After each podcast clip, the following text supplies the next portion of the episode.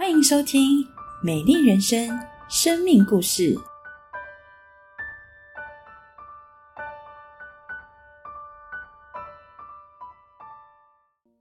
在忧郁症三年后，意外的与我同小组的弟兄开始了情感的寻求。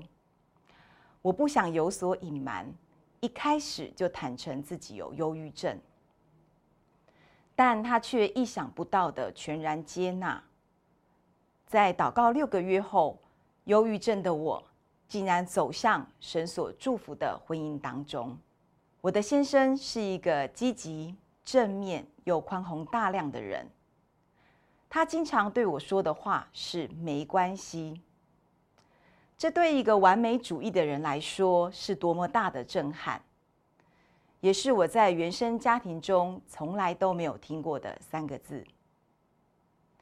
我从先生身上学到，放过别人也放过自己。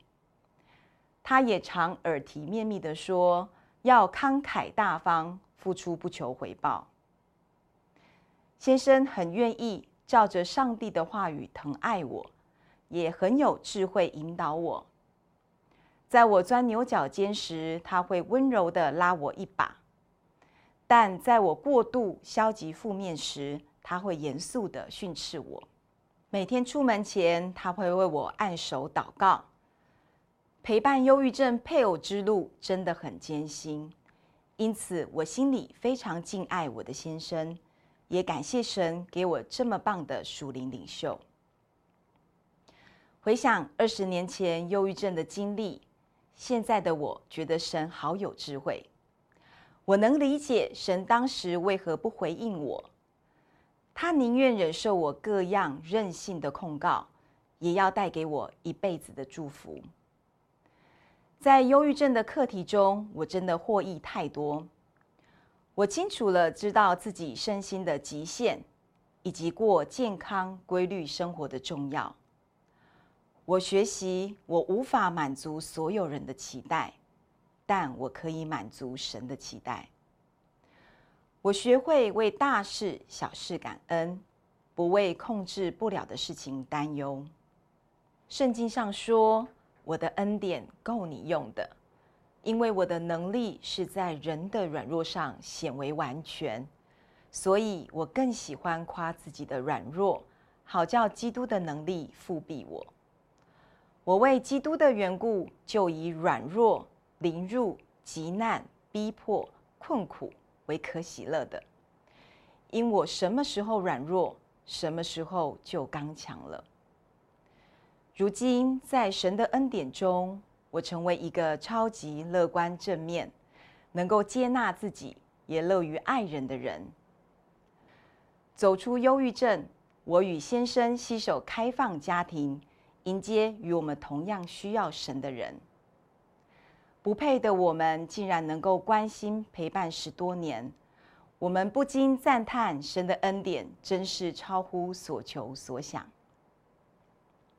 从小，我的家庭这个作文题目就很困扰我。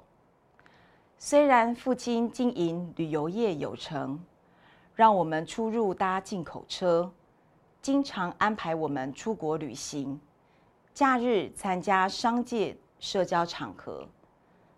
但对我来说，家仍是我最想逃离的地方，因为我的父母是暴躁易怒的不定时炸弹，对孩子总是非理性的控制，以及从头到脚的论断批评。父母之间的关系也非常紧张，每天上演的是无止境的咒骂、肢体冲突。我时常得担心有人冲出去拿菜刀，有人在哀嚎哭泣，更害怕身为长女的我被叫出来评评理。年幼的我没有见过地狱，但我想也相去不远了。信主多年来，讲台信息一提到饶恕，我第一个想到的就是父母。我深深的向上帝祈求恩典，因为靠自己是万万不能的。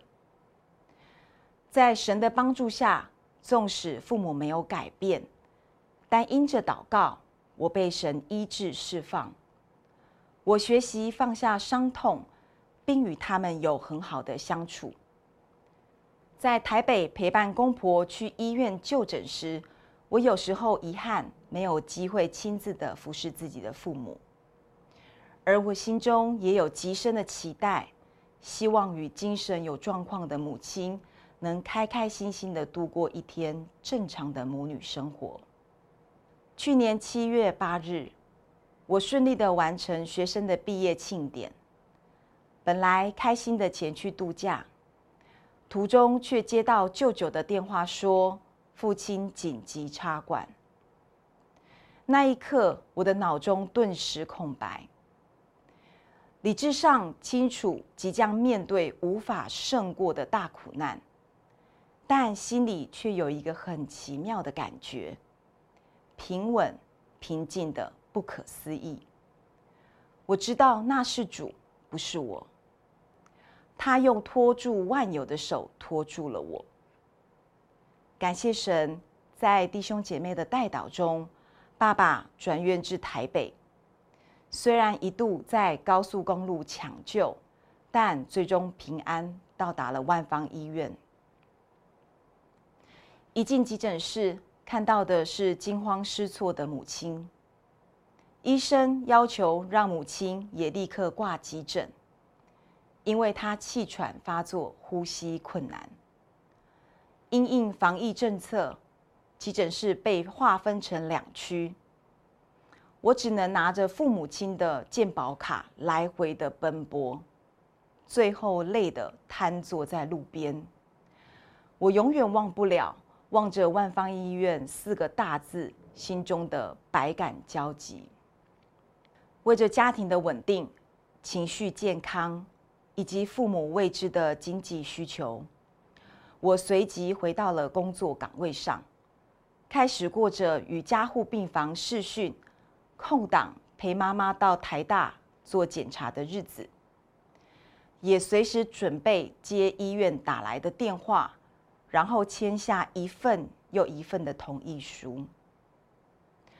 此时，身体一向硬朗的母亲，肺部的断层扫描报告出来。原来，她这段时间吞咽困难、暴瘦，睡觉时产产生高分贝的喘鸣声，并不是一般的气喘，而是肺腺癌第四期。医师明确告知我们，他只剩下最多两年的生命。还建议他签下放弃急救同意书。父母接连倒下，在疫情期间根本排不到看护。我无心工作，直接离职照顾母亲。感谢神，过去有照顾婆家、先生、孩子住院的经验，对于医院的熟悉度。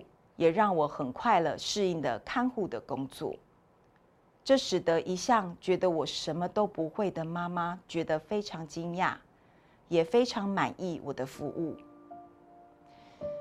妈妈生病后，整个人反而变得很正常。我们一起听真理课程，一起祷告，甚至一起谈心，一起做决定。这辈子。我所有对妈妈这个角色的缺憾，在这短暂的一个月陪病时光都补起来了。